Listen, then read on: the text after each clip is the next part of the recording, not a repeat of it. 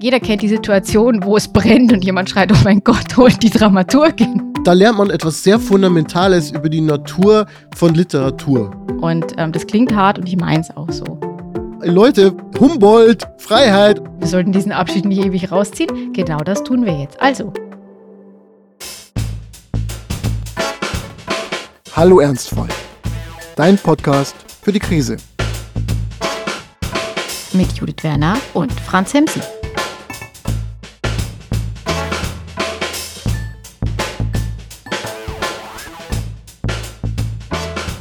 So, die Hallo Ernstfall Abschiedstour geht weiter. Sie wird hoffentlich und aller Voraussicht nach nicht so lang wie die Neverending Tour von Bob Dylan. Und ich rufe Bonn, ich rufe die Stimme gewordene Beethoven-Sonate. Guten Morgen, Judith. Einen wunderschönen guten Morgen. Und ich habe gleich eine Frage für dich. Zwischen dem Weckerklingeln heute Morgen und der Aufnahme, die jetzt so kurz nach halb zehn stattfindet, ist da bisher alles so verlaufen, wie du es geplant hattest? Nein. Schön. Willst du uns mehr erzählen? Nein. Sehr gut. Und damit ist dieser Podcast am Ende. Sagen wir so, es hat dazu geführt, dass ich äh, kein Yoga gemacht habe, weil äh, ich zu gestresst war. Weil es ist ja, ich meine, es ist halb zehn, da ist es schon Zeit genug, um gestresst zu sein. Hm. Das ist ja die drittletzte Folge von Hallo Ernstfall. So sieht's aus. Mhm, und deshalb wird es jetzt nochmal grundsätzlicher, als es eh schon immer ist.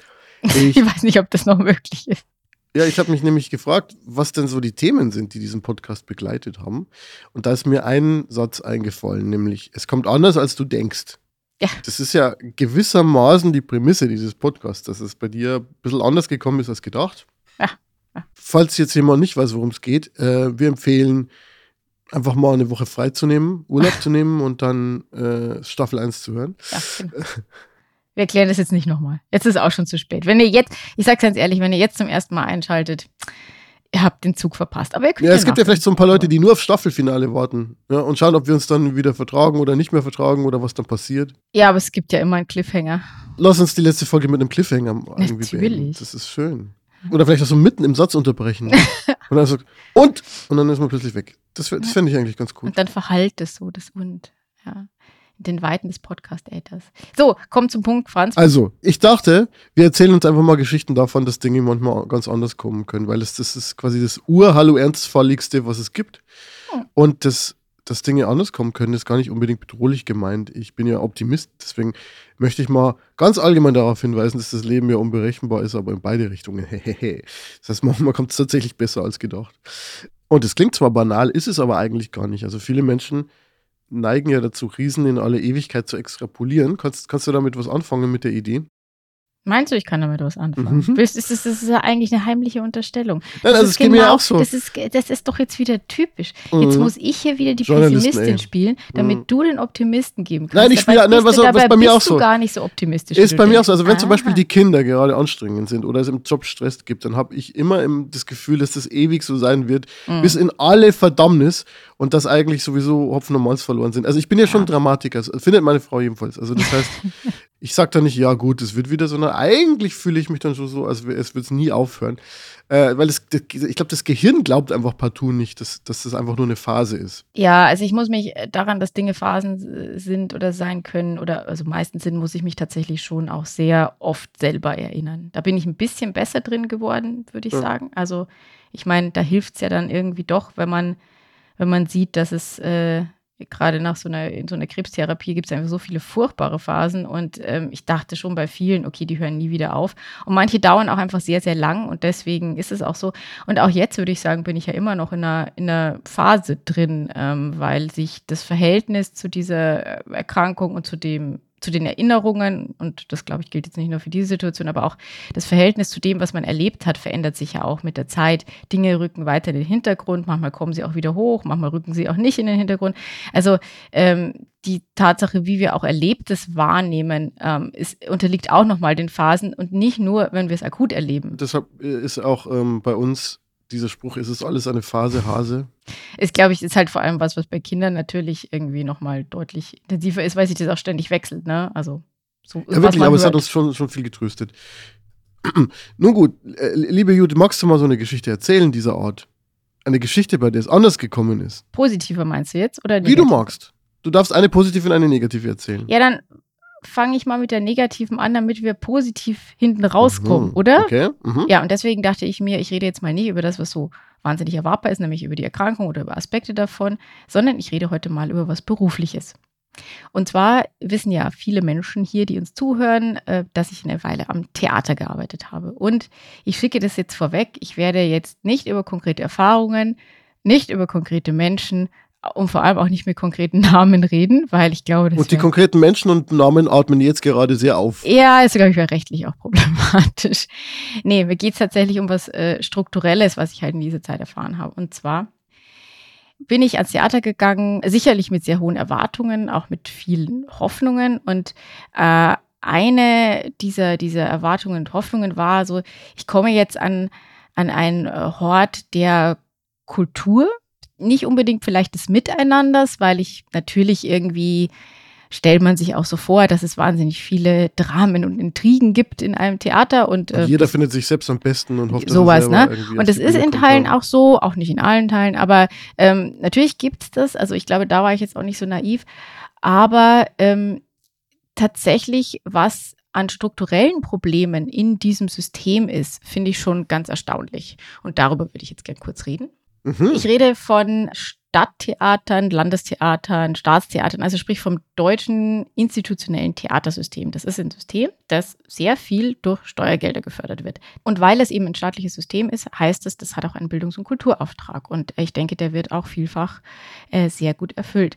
Und einer der Punkte, der auf sehr vielen Bühnen dieses Landes ähm, immer wieder propagiert wird, ist, ähm, Demokratie und demokratisches Verständnis und ähm, demokratisches Miteinander und Menschenwürde. Ich finde es, und das war eine negative Überraschung für mich, frappierend, wie das, was auf der Bühne dargestellt wird, hinter der Bühne teilweise so überhaupt keine Bedeutung hat. Und ähm, das klingt hart und ich meine es auch so. Und ähm, wie gesagt, es geht mir jetzt nicht darum, irgendwie über, über Einzelpersonen zu reden, weil ich glaube, dass der Fehler im System liegt. Und dazu muss ich jetzt kurz etwas ausholen. Ähm, es ist so, dass Menschen, die künstlerisch arbeiten am Theater, mit äh, dem Normalvertrag Bühne angestellt sind. Und das ist ein sehr komplexes und sehr seltsames Vertragswerk.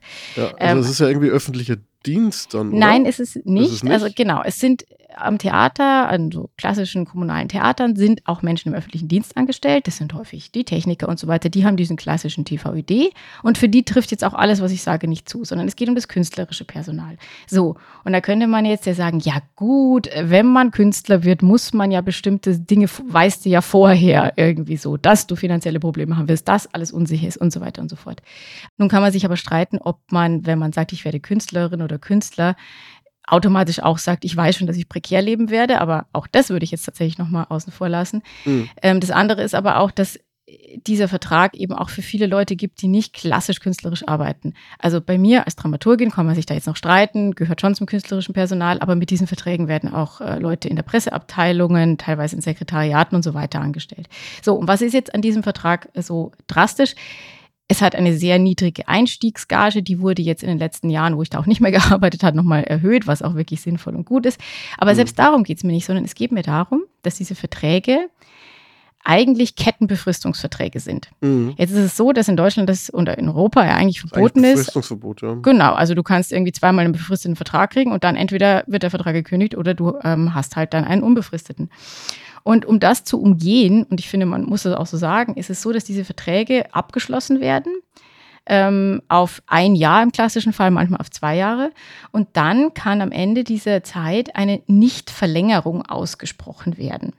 Ähm, man nennt es bewusst nicht Kündigung, weil dann wäre es nämlich eine Kettenbefristung.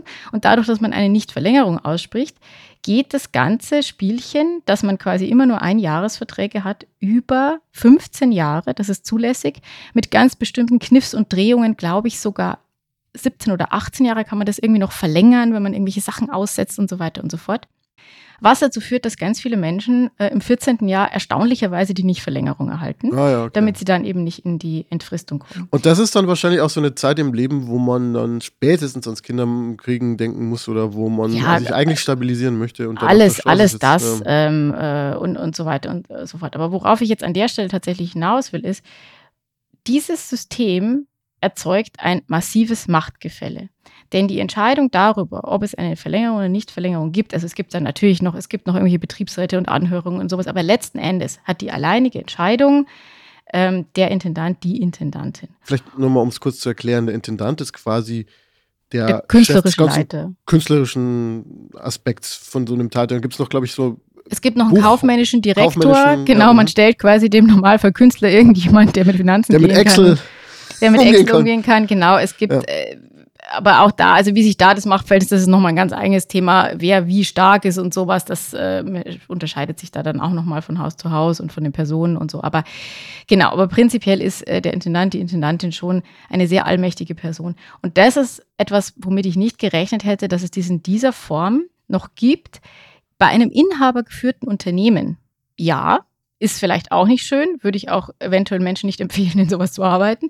Ähm, aber da verstehe ich das noch. Man kann sagen, Mhm. jemand hat ein Unternehmen selbst aufgebaut oder ererbt, wie auch immer, und ähm, hat da eben die alleinige Macht. Gleichzeitig gelten da trotzdem im Übrigen auch Kündigungsregeln und so weiter und so fort nach den Der Gesetzen. Punkt ist aber dann auch, äh, die Leute, die da angestellt sind, können dann mit den Füßen abstimmen.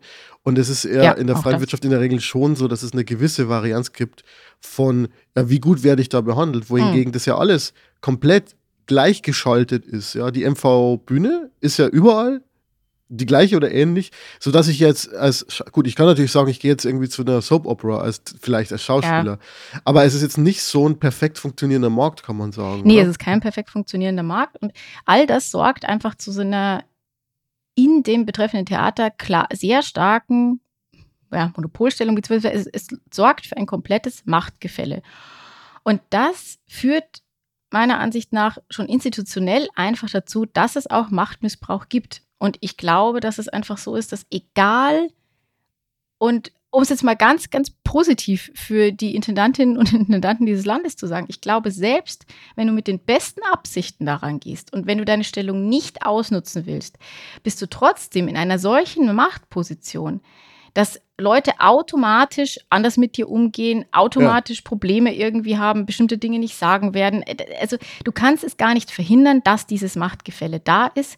Und egal wie du sehr du versuchst, irgendwie Leute einzubinden, es ist am Ende des Tages eben so, dass du über das Wohl und Weh von Einzelpersonen entscheiden kannst. Und ja, du musst da einfach, ja. irgendwie, du musst da irgendwie Sachen dann begründen und das muss rechtlich sauber sein und so. Aber Fakt ist, das geht schon. Ja? Also das ist nicht so, ist nicht so kompliziert. Und ähm, Und es ist halt ein Riesenunterschied, ob du eingebunden bist oder ob du sozusagen da eigentlich an deinem Haus da der König oder die Königin Genau, und bist, das, glaube ich. das bist du einfach noch. Und klar, auch Intendanten haben nur Zeitverträge, meistens so über fünf Jahre und auch die kann die Stadt dann nicht verlängern und so. Aber in dieser Phase hast du eben trotzdem einfach eine Machtstellung, die man einfach nicht wegleugnen kann.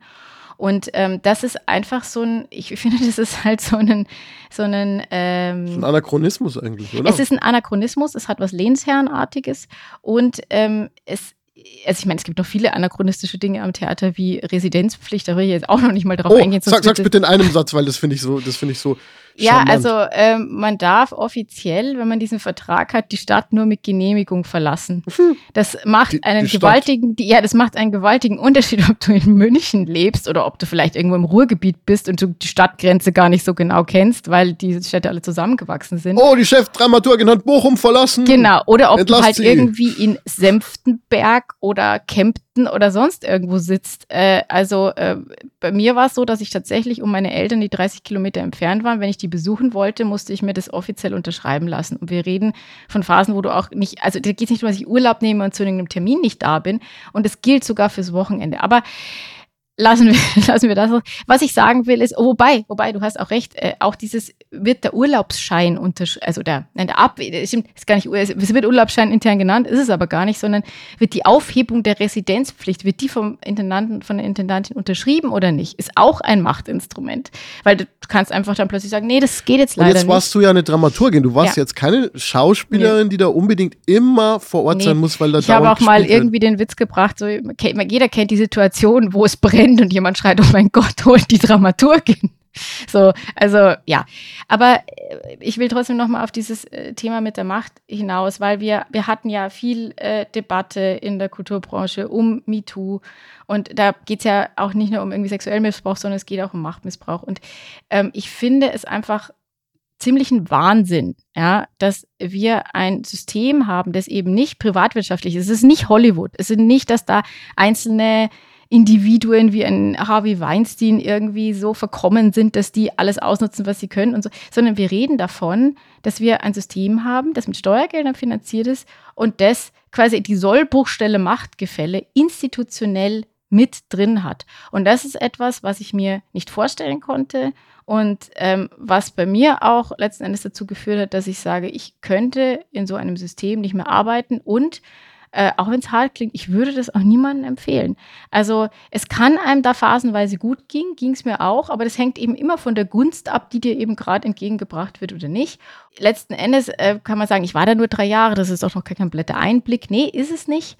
Ähm, aber ich habe natürlich auch mit vielen Kollegen von anderen Häusern geredet und letzten Endes selbst Menschen, die da ihr ganzes Leben arbeiten und denen es da gut geht, du wirst niemand finden, der nicht so eine Geschichte irgendwie kennt, wo man irgendwie, wo man irgendwie merkt, dass das Macht in einer krassen Art und Weise auch gerade über diese Nichtverlängerungen ausgespielt wurde.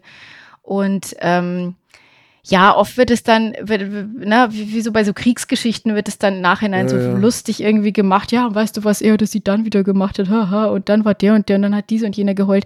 Aber in welchen Zuständen man sich da oft befindet, äh, ist krass. Und das ist auch eine Erkenntnis, ähm, man merkt es, während man im System ist, merkt man es nicht. Also, oder sehr, sehr lange nicht. Also auch ich bin da geistig und es klingt jetzt ein bisschen wie eine Sekte und hat sich mal angefühlt.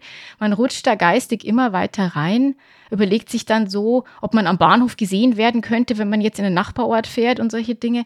Also man, man entwickelt auch so eine gewisse Paranoia und ähm, merkt es aber ja erst nach einer, nach einer Weile und äh, ich bin einfach wahnsinnig froh. Also bei mir hat Corona geholfen weil das eben die Theaterproduktion, das Theaterleben einfach mal gestoppt hat äh, dass man plötzlich diesen Moment des Durchatmens und des Nachdenkens hatte und in dem ist mir klar geworden, ähm, ich möchte auf diese Art und Weise nicht arbeiten und ich muss es auch nicht.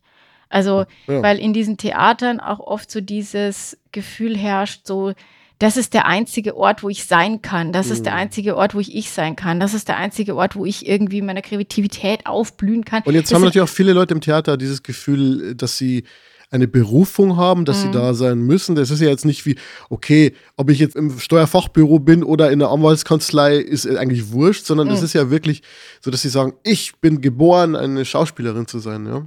Ja, und ich denke auch, dass es für die Leute, die auf der Bühne stehen, ist es nochmal irgendwie was anders. Also vielleicht ist da der Berufungsaspekt auch noch stärker. Aber natürlich sind die Möglichkeiten auch eingeschränkter. Also wenn du nun mal Schauspieler sein willst, das kannst du halt nicht in deiner Wohnung sein. Das musst du schon irgendwie auf irgendeiner Form von Bühne ausleben. Gibt es natürlich verschiedene Möglichkeiten, aber trotzdem natürlich auch eine, du, du brauchst ja das Publikum. Und natürlich ist es dann für jemanden, der in der Presseabteilung ist oder in der Dramaturgie, man kann auch andere Sachen machen, ja, und vielleicht auch Sachen, die einem genauso Spaß machen oder eine andere Form von Befriedigung bringen oder wie auch immer. Also es muss dann eben nicht das sein. Also von daher ist da auch nochmal natürlich eine, eine, andere Not irgendwie, sage ich mal, da, eine, eine, emotionale.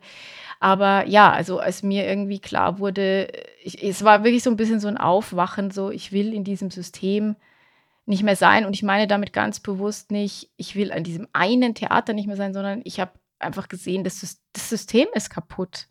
Ja. ja. Und äh, deswegen habe ich mir auch entschieden, dass ich das heute mal sage, weil es, wie gesagt, es geht mir gar nicht so sehr um die, um die Einzelgeschichten. Und ich würde auch immer noch sagen, dass ähm, es Häuser gibt, an denen es viel, viel schlimmer zugeht, als da, wo ich war. Aber nee, es geht ums System. Es geht ums System. Und ja. deswegen ist es total wichtig, dass du das mal sagst, auch weil Leute, die dann nicht in diesem Game Arbeitet nicht am Theater, tut's nicht. Tut's ja, nicht. ja, ja. Also man sieht es ja von außen nicht. Man hat ja eine idealisierte Vorstellung.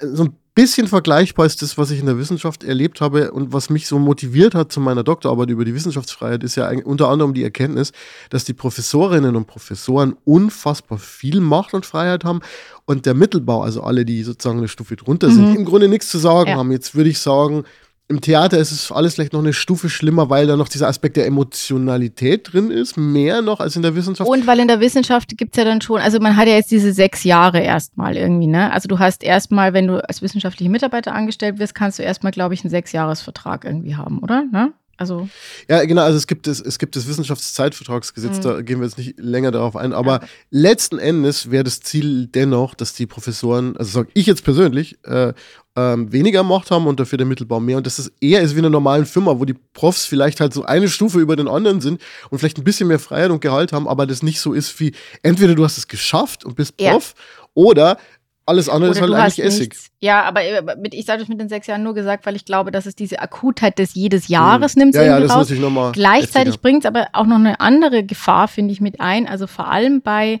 ähm, akademischen Feldern, wo man sagt, da ist jetzt nicht so der unmittelbare Jobbezug. Also, ne, also ob ich jetzt irgendwie äh, als ähm, Jurist irgendwie dann an der Uni bleibe oder dann eben äh, irgendwie Anwalt werde, das ist also wenn ich nicht mehr an der Uni bin, mache ich halt das andere. Das ist jetzt nicht unbedingt schlechter, wahrscheinlich verdient man da sogar besser.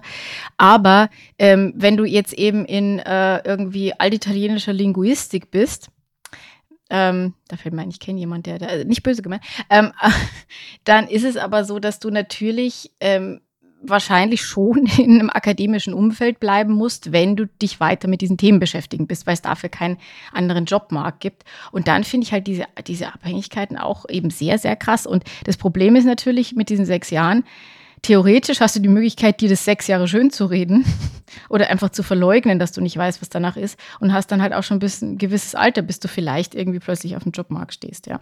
Ja, es kommt noch dazu, dass ja nicht alle Verträge auf sechs Jahre ausgestellt werden, auch sondern es ist ja. einfach so, dass du auch in einem Drittmittelprojekt sein kannst und dann einfach mhm. mal immer ein ja, Jahr bekommst. Also schön ist auch das nicht. Wenn wir schon im Negativen sind, dann bring doch mal deine negative Überraschung, bevor wir dann endlich positiv werden. Also, das ist die Geschichte von unserer Tochter Nummer zwei. Wie, wie diejenigen wissen, die diesen Podcast öfter hören, ist die Kleine im Spätsommer letzten Jahres auf die Welt gekommen und ich habe nicht so viel darüber geredet. Was man sagen kann, ist, es ging alles gut. Die, die Geburt ging gut. Allerdings ist halt die erste Lebensphase dann doch ziemlich holprig verlaufen und anders, als wir es uns ja, äh, erhofft haben.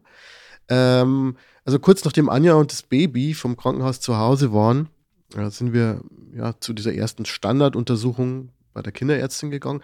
Und die hat erstaunlicherweise nur mit ihrem Stethoskop ähm, so eine Unregelmäßigkeit des Herzschlags festgestellt. Also diese sogenannten Extrasystolen, das sind so extra Schläge, die das Herz macht und die es eigentlich machen soll. Und ähm, ja, man beschäftigt sich dann natürlich mit dem Thema. Solche Extrasystolen sind nichts absolut Ungewöhnliches. Allerdings waren es in diesem Fall sehr viele.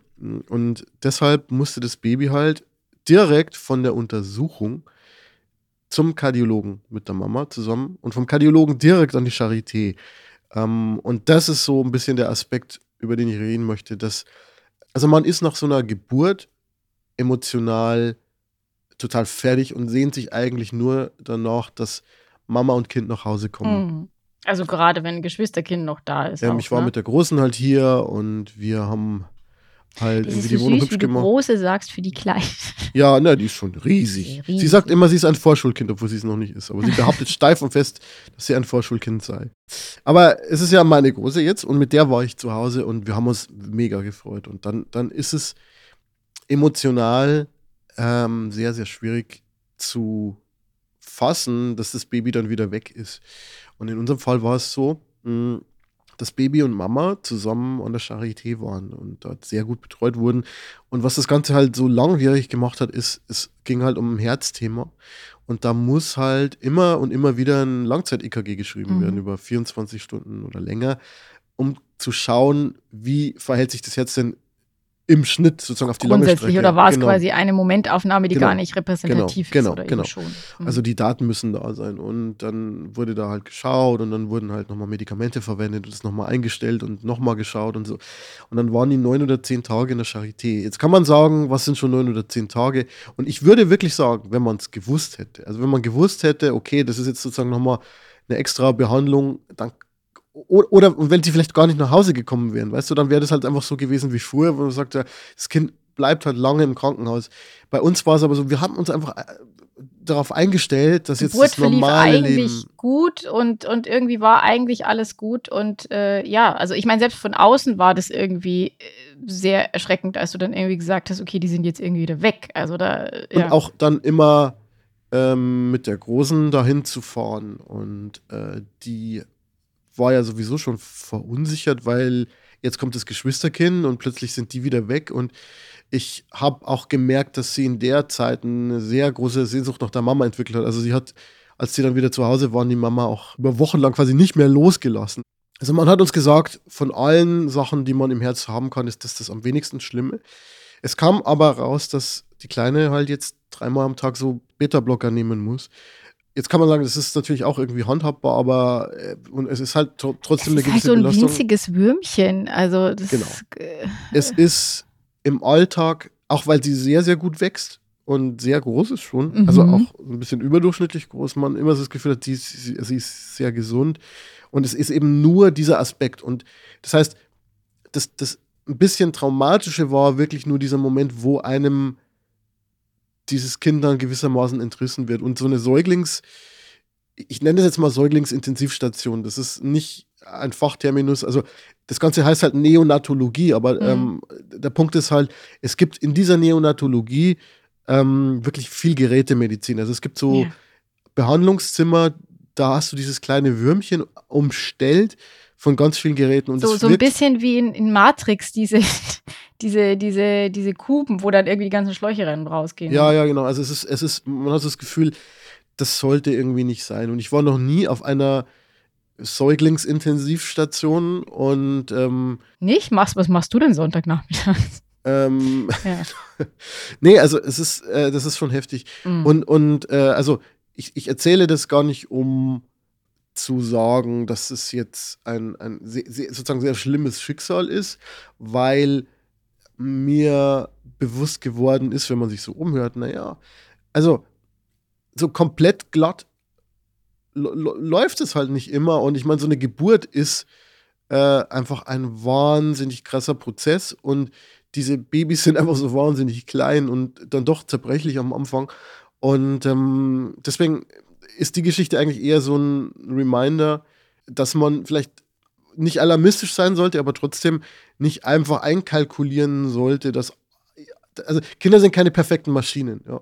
Und ähm, das, also es, es lehrt einen halt so ein bisschen auch wieder Demut, so, wenn man auf dieser Schiene ist, ja, und dann kommt das Kind und dann machen wir mit dem Kind folgendes und dann machen wir das und dann machen wir das und das so, so eintaktet, dass man sagt, nee, es ist schon Kann auch ganz anders kommen. das menschliche Leben, also ich meine, das presst sich da so durch, durch äh, mit einem 9,8 Zentimeter Durchmesser Schädel durch ein Loch, das insgesamt 10,0 Zentimeter ist, wie man mir im Geburtsvorbereitungskurs gesagt hat, und macht dabei eine Schraubenbewegung. Und ich meine, wenn man das mal so sieht von außen, dann muss man schon sagen, es ist schon äh, erstaunlich, dass das halt alles überhaupt klappt. Ja, Ähm, und äh, wenn man Anja anguckt, wie sich das wohl von innen anfühlen muss, ne? Ähm, Also, ja, also das ist ja sowieso so, das, das muss ich ja als, ja, als, als Ergänzung immer hinzufügen. Jetzt, jetzt war ich ja der Papa, der nicht mit dem Kind im Krankenhaus geblieben ist, Ja. sondern der sozusagen zu Hause die Dinge gemanagt hat. Für mich war es halt anstrengend, aber ich glaube, für Anja war es einfach absolut ähm,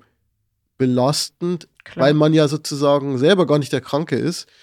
Äh, Und man ist dann aber in diesem Zimmer und man, man ist, wird sozusagen so eingebunden und in die Pflicht genommen von den, sozusagen von den Schwestern.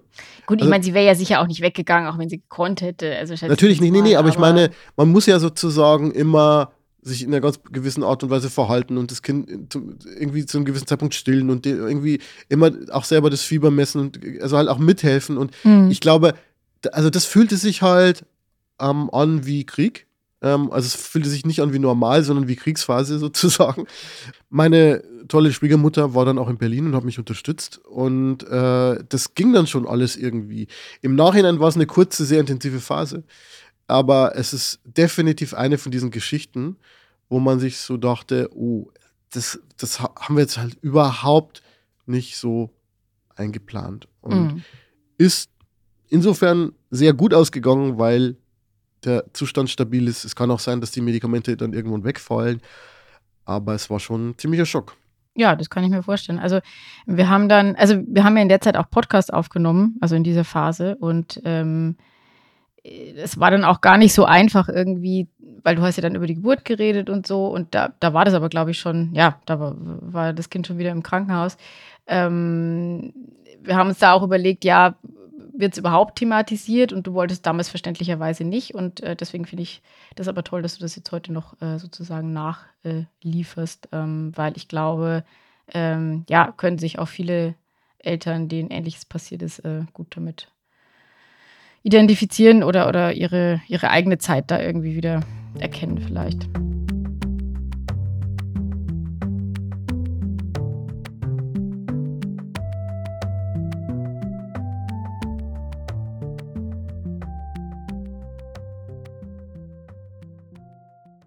So, hallo Ernstfall-Zuhörerinnen und Zuhörer kennen es ja, dass wir dann einfach auf diesem negativen Punkt enden. Aber weil es ja die letzten Folgen sind, äh, sind, sind, wir, sind wir mal, mal nett und kommen jetzt auch mal zu den positiven Überraschungen. Äh, Judith hat mir in der, in der Musikpause gerade erzählt, ja, also mit, dem, mit der positiven Geschichte, ja, so lange dauert das jetzt bei mir nicht. Genau, wir haben nämlich schon ziemlich lang aufgenommen und haben uns gerade gefragt, ob wir die positiven jetzt einfach weglassen. Das ist aber auch blöd. Aber tatsächlich dauert äh, meine Geschichte nicht so lang. Ähm, obwohl sie eigentlich sehr lange Aber wäre. das ist, ich glaube, da lernt man etwas sehr Fundamentales über die Natur von Literatur. Nämlich, dass die negativen und traumatischen Geschichten eigentlich viel besser sind als Geschichten und man da viel mehr erzählen kann, auch weil man verarbeiten muss, als die positiven. Ja, wobei man auch sagen muss, dass natürlich jetzt auch nicht nur die Unterstütze meine die, These. Sondern, ja, ja, absolut, aber die menschliche, die menschliche Natur einfach auch. Ich meine, die lustigen Google-Bewertungen sind ja auch die negativen und ähm, man beschwert sich ja auch deutlich öfter, als dass man positive Kommentare hinterlässt. Also ich versuche auch Positives zu hinterlassen an irgendwelchen Stellen, wo man Bewertungen vergeben kann und so, aber man ist schon eher verleitet bei den negativen, von daher. Ja. Aber jetzt mal die positive Geschichte, Judith. Die positive Geschichte, ja, die ist ganz klein, nämlich mein komplettes Berufsleben. Hä? Weil, Echt jetzt? Ja, cool. tatsächlich. Erstaunlich, ne? Das überrascht dich jetzt auch. auch Nein, worauf ich äh, hinaus will, ist der Aspekt, wenn man Geisteswissenschaften studiert, man hat dann oft die Vorstellung, zumindest glaube ich, wenn man es halbwegs realistisch angeht, ich werde jetzt sowas wie Philosophie studieren ähm, ich werde dann aber wahrscheinlich in meinem Berufsalltag, wenn ich nicht an der Uni bleibe und das unterrichte, wahrscheinlich nicht mehr so viel damit zu tun haben. Und meine positive Überraschung ist, dass tatsächlich nicht nur die Art und Weise, wie man denkt, wie man argumentiert, was natürlich Dinge sind, die man in einem Philosophie- oder Literaturstudium auch lernt, äh, aber dass es doch tatsächlich die Inhalte auch sind, die sich in meinem Berufsleben jetzt doch niederschlagen. Natürlich am stärksten im Danke nicht gut in unserem Buch. Ähm, aber auch ähm, was die weiteren Planungen angeht, merke ich jetzt, dass allen Ernstes Philosophie in meinem Berufsalltag, nicht in jedem Bereich, nicht in jedem Aspekt, aber doch auch faktisch vorkommt. Und das finde ich eine sehr positive Überraschung. Und ähm, es gibt noch einen zweiten Aspekt, der nicht mit der Philosophie zu tun hat, aber ich habe also ich hatte Liebeskummer kurz vorm Abi hm. oder auch nach dem Abi hm. und ähm, habe dann äh, überlegt, was ich machen könnte und habe ein bisschen HTML-Coden gelernt. Ist eine Möglichkeit, andere verreisen. Ich habe halt das gemacht und ähm, tatsächlich arbeite ich jetzt ja unter anderem in einer IT-Agentur. Ich programmiere da nicht, um Gottes Willen, das könnte ich auch nicht. Aber die Tatsache, dass ich damals angefangen habe, mich intensiver irgendwie mit Internettechnologien auseinanderzusetzen, hat meinen Berufsweg auch im Positiven geprägt. Und der dritte Aspekt, wo ich auch nicht damit gerechnet hätte, dass er sich positiv aufs Berufsleben auswirkt, ist mein Stricken, was ja ein reines Hobby eigentlich ist, was sich aber äh, inzwischen in meiner Freelancing-Tätigkeit auch zu einem Beruf insofern entwickelt hat, als dass ich für äh, verschiedene, ich, ich, schreibe für eine Designerin die Newsletter, habe Blogbeiträge für eine Handfärberin geschrieben, habe für einen Online-Shop äh, im Bereich Wolle gearbeitet und ähm, es sind auch noch einige andere spannende Projekte, die zurzeit laufen, über die ich noch nicht reden darf, die alle oh. mit diesem Thema äh, Stricken zu tun haben. Und ich hätte nie und nimmer gedacht, dass das irgendwann was anders sein kann als ein Hobby. Ähm, äh, ist aber passiert. Und äh, deswegen will ich jetzt und auch ich bin jetzt einfach mal so positiv. Man weiß wirklich nicht, was einem beruflich mal was bringen ja. kann oder nicht. Ich weiß nicht, ob ich deswegen dazu aufrufen würde, äh, jeder sollte Philosophie studieren, glaube ich nicht. Aber ähm, man sollte sich vielleicht auch von Leuten, die einem erzählen, dass man das alles ja für nichts brauchen kann, äh, nichts einreden lassen. Erstens glaube ich, dass es eine gute Grundausbildung im Denken ist, aber es kann sogar Zusammenhänge geben, wo das dann wirklich relevant wird, auch inhaltlich. Und das ist meine positive Überraschung. Ich arbeite ja bei Blinkist und wir fassen Bücher zusammen, unter anderem. Und äh, wir haben jetzt ein kleines Projektchen und in diesem kleinen Projektchen machen wir jetzt Buchzusammenfassungen zu einer sehr großen Reihe von tollen Klassikern. Und ich saß diese Woche halt wirklich da und habe so die Monatsplanung gemacht und dann habe ich da so auf die Liste geschaut und dann habe ich so zu Anja gesagt, hätte ich mir auch nicht gedacht im Grundstudium Philosophie, dass meine Aufgabe mal sein wird, in einem, äh, sagen wir mal, weltumspannenden Konzern äh, ähm, eine Planung zu machen, die folgende äh, Punkte beinhaltet. Was haben wir da? Also, wir haben den heiligen Augustinus, dann haben wir Dostoevsky, dann haben wir Mhm. die Metaphysik von Aristoteles, dann haben wir ein paar Platon-Dialoge. Was haben wir noch? Den, Thomas von Aquin haben wir noch. Mhm. Dann haben wir John Stuart Mill, den ich ja sowieso besonders mag. Dann haben wir hier nochmal die nikomachische Ethik von Aristoteles. Und weißt du, und so geht es halt so weiter irgendwie. Und einfach mal 60 äh, Klassiker machen in dem Monat. Und, also mit meinem Team zusammen natürlich nicht alleine.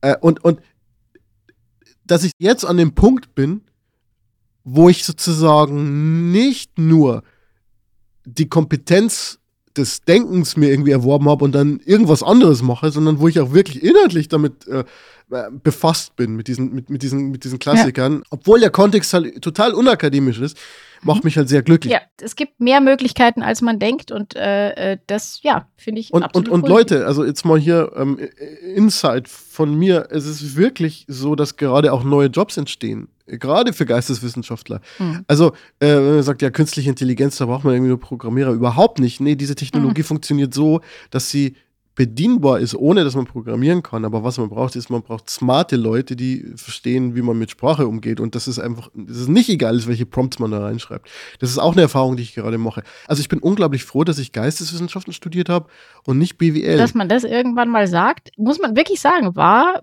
war, vielleicht ist es ja heute ja anders und Leute, die heute dieses Studium anfangen, denken da eh, eh schon anders, ist ja schön. Aber das war wirklich was, was jedem von uns, der das damals angefangen hat, irgendwie Anfang der 2000er, einfach irgendwie klar war, ich mache hier irgendwie was Exotisches, was ich mir eigentlich gar nicht leisten kann.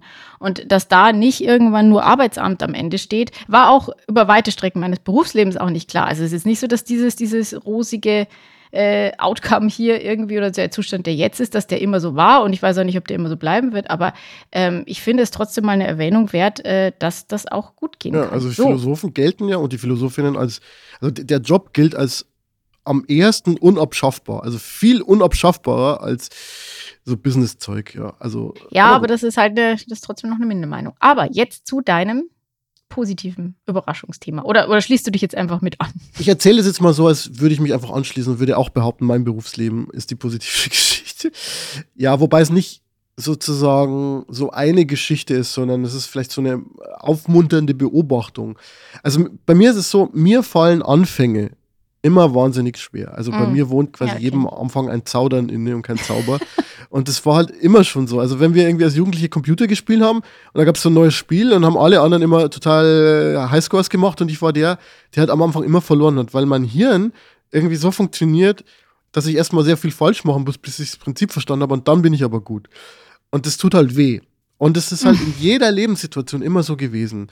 Da, also es war sehr oft so, dass ich diese Phase eines Neuanfangs, selbst wenn die mit viel Hoffnung verbunden war, eigentlich immer als super, super, super anstrengend empfunden habe und super frustrierend. Und dass dann genau das eingetreten ist, wovon ich vorhin geredet habe, nämlich, dass man da extrapoliert und glaubt so, oh Mann, das wird ja immer so anstrengend bleiben. Und irgendwann wird es dann leichter. Also retrospektiv kann ich dann doch sagen, dass es halt so diese Momente gab, wo mich irgendwie jemand rausgeholt hat. Und das waren immer wieder einzelne Leute.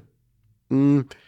Und das kann man eigentlich an verschiedenen Phasen zeigen. Zum Beispiel die Oberstufe. Die Oberstufe war ein schwieriger Ort für mich, weil ich die Schule halt immer so halb ernst genommen habe. Also mein Ziel war immer, sie nicht komplett zu ignorieren, aber auch nicht so verbissen zu sehen. Und was ich in der Oberstufe So gemerkt habe, ja, so wie du, Ja. na, ich habe so gemerkt in der Oberstufe, dass plötzlich die ganzen Jungs und Mädels, äh, die in der Mittelstufe sehr entspannt waren, die aber so Ingenieurs und Anwälte und Lehrer als Eltern hatten, ja, dass die, und Ärzte, ja, plötzlich hat man so gemerkt, da kam von zu Hause auch ein bisschen Druck und die ist plötzlich waren die so furchtbar verbissen und haben gesagt, ja, jetzt muss ich aber lernen, weil jetzt ist das alles immer am Abiturzeugnis. Jetzt zählt's, ne? Ja. Und ich war halt immer noch so, ja, aber es ist halt trotzdem bloß Schule so. Das war irgendwie erstmal irritierend, weil ich ja eigentlich immer sehr gut war, aber halt auch nie willens war, wirklich mich sehr anzustrengen, weil ich das Ganze nicht so ernst genommen habe.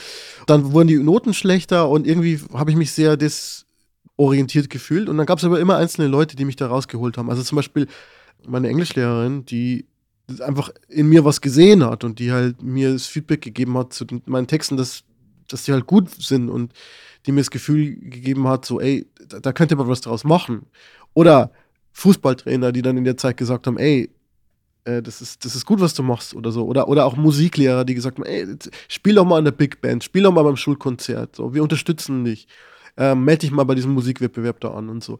Das waren immer einzelne Leute, die mich da so, die mir da so einen Hoffnungsschimmer gegeben haben. Und ich hoffe halt auch wirklich, dass es meinen Kindern auch mal so geht, dass sie, äh, wenn das System Schule anstrengend ist, dass sie dann Leute finden, äh, die denen helfen. Selber an der Uni gewesen. Die Uni war auch anstrengend für mich. Also in den ersten Semestern fand ich es sehr zäh. Also in, in Philosophie war es so, du hattest halt Dozenten, die sehr unverständlich gesprochen haben und sich sozusagen so in, in ihr kleine Bubble des, des Spezialistentums über Fichte und Schelling im deutschen Frühidealismus und wie sich das verhält zu Hegel irgendwie so. Yeah. Weißt du?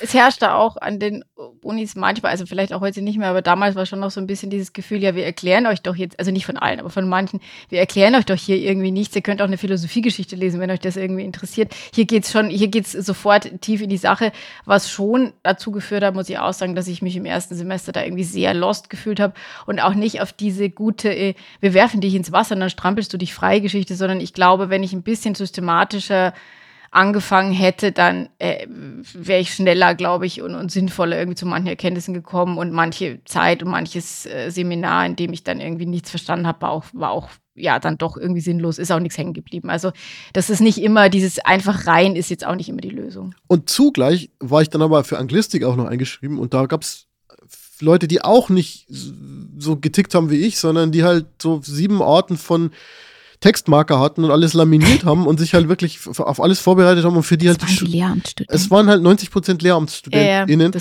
und für die hat halt die, die Schule nie aufgehört. Die mochten das System Schule, wo man sich dann halt fein säuberlich vorbereitet und abgefragt wird und das ist alles okay. Nur da dachte ich mir auch, Leute, Humboldt, Freiheit und so. Und, und zwischen diesen beiden Polen habe ich mich irgendwie sehr lost gefühlt. Und dann gab es aber einfach Leute, die, die mich da so ein bisschen rausgeholt haben. Also zum Beispiel mein, mein, mein Wissenschaftsgeschichte-Professor, der mich einfach mal beiseite genommen und meinte so, soll ich Ihnen vielleicht einfach mal eine Empfehlung schreiben für ein Stipendium? Und ich wäre halt selber nie auf die Idee gekommen. Und ähm, der ist aber proaktiv auf mich zugekommen und dadurch habe ich halt ein Stipendium bekommen, das mir sehr viel geholfen hat in meinem Studium. Äh, andere Dozenten, die mich dann zu so Lesezirkeln dazugeholt haben, meine Doktormutter, die sowieso total toll war. ich merke einen gewissen Neid bei mir, was äh, dieses äh, an die Hand genommen werden oder den Vorschlag um Stipendium angeht. Also ich hatte auch ein Studium, aber ich musste mir das tatsächlich irgendwie alles äh, selber suchen und erkämpfen. Ähm, weil der Grund, glaube ich, bei mir auch irgendwie war, dadurch, dass ich so viele verschiedene Fächer studiert habe, hat jeder gedacht, ach, die macht ja eigentlich auch noch was anderes. Und so war ich irgendwie, hatte ich diese Einbindung, die du beschreibst, da irgendwie nie. Aber ja. Aber das ähm, waren auch Ausnahmen. Aber, aber die, die haben halt gereicht, damit das Studium gut wurde. Und das ist, glaube ich, das, worauf ich hinaus will. Systeme. Äh, wir haben heute viel über staatlich subventionierte Systeme geredet, die Wissenschaft oder, oder, oder auch ein Studium oder, oder das Theater und so. Oder die Schule, die sind wahrscheinlich nie richtig geil und richtig perfekt zugeschnitten auf den Einzelnen. Aber was es halt braucht, sind halt gute Leute, ob das jetzt Lehrer sind oder Kommilitoninnen oder was auch immer, die einen da so rausholen. Und ich glaube, mhm. manchmal reicht es, wenn man ein, zwei Leute hat, die halt so an einen glauben und die so ein bisschen verstehen, wie man selber tickt. Absolut. Weil irgendwie jetzt hier so Lehramtsbashing war, also so sagen, also auf die Lehrer kommt es halt wirklich an. Und man kann so einen großen Unterschied machen, wenn man, wenn man sozusagen eine Person, eine junge Person einfach sieht. Dafür braucht es aber die nötige Zeit und den Raum, um das überhaupt zu können. Und das erlaubt das System oft nicht. Und ich glaube, dass viele Menschen, die da motiviert reingehen, einfach sehr, sehr schnell frustriert werden, einfach weil sie gegen das System nicht, nicht ankommen. Und es ist in witziger Weise eigentlich auch so ein bisschen ein Schluss zu dem, was ich am Anfang über das Machtgefälle am Theater gesagt habe. Also ich glaube auch, dass es da viele Leute gibt, die diese Situation eigentlich gerne anders gestalten würden, aber das Rad, das sich da dreht und, und äh, das System, das da ist, einfach nur sehr schwer zu durchbrechen ist und man automatisch in Rollen und Dinge reinrutscht, in die man eigentlich gar nicht rein wollte ursprünglich. Absolut. Wobei ich sagen würde, selbst wenn diese Systeme geändert werden müssen, es gibt halt eben dennoch diese Beispiele von einzelnen Menschen, die da so einen kleinen Unterschied machen. Und das, obwohl das System als solches ähm, defizitär ist. Und das finde ich sollte man, auch wenn man so älter wird und mehr mit jungen Leuten zu tun hat, die eine Generation nach einem kommen, da, da, sollte man sich das schon vergegenwärtigen, dass man halt wirklich einen Unterschied machen kann.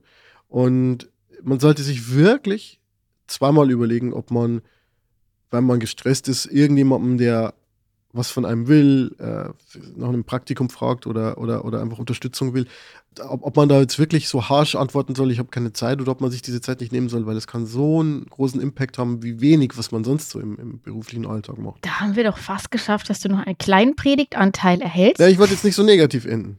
Nein, tun wir auch nicht. Aber ich habe leider trotzdem eine schlechte Nachricht. Es ist einfach keine Zeit mehr für den Cappuccino im Café Katharsis. Wir schieben Mal, unseren Besuch da beim nächsten Mal auf, äh, weil ich muss nämlich jetzt dringend Gassi, weil ein kleines Cappuccino-farbenes Wesen nämlich schon an der Tür sitzt. Findest du das Wesen des Cappuccino-Farben? Also ich würde sagen. Nein, es hat jetzt nur so gut gepasst. Oh. Offiziell laut Pass ist Frieda saufarben dunkel, aber das klingt irgendwie nicht so charmant.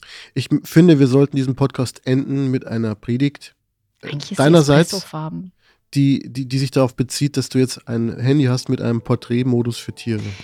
Ja, das macht mich sehr, sehr glücklich. Und wenn man ganz ehrlich ist, habe ich dieses Handy, also ich habe eins gebraucht, aber ich hätte auch ein anderes nehmen Aber nicht für Menschen. Aber ich habe jetzt eins mit Porträtmodus für Tiergesichter und das wird mein Instagram-Game definitiv aufwerten und mein Leben schöner machen. Und in diesem Sinne gehe ich jetzt mit dem Handy und dem Hund raus und vielleicht kommt ja ein schönes Porträtbild in freier Natur dabei raus. Dann machen wir ein paar schöne Fotos. Ja, wunderbar. Keine Paparazzi-Bilder. Also in diesem Sinne, macht es gut. Wir hören uns in circa einem Monat und äh, dann zur vorletzten Folge von Hallo Ernstfall. Und wie Franz am Anfang sagte, wir sollten diesen Abschied nicht ewig rausziehen. Genau das tun wir jetzt. Also. Ciao. Lasst euch überraschen.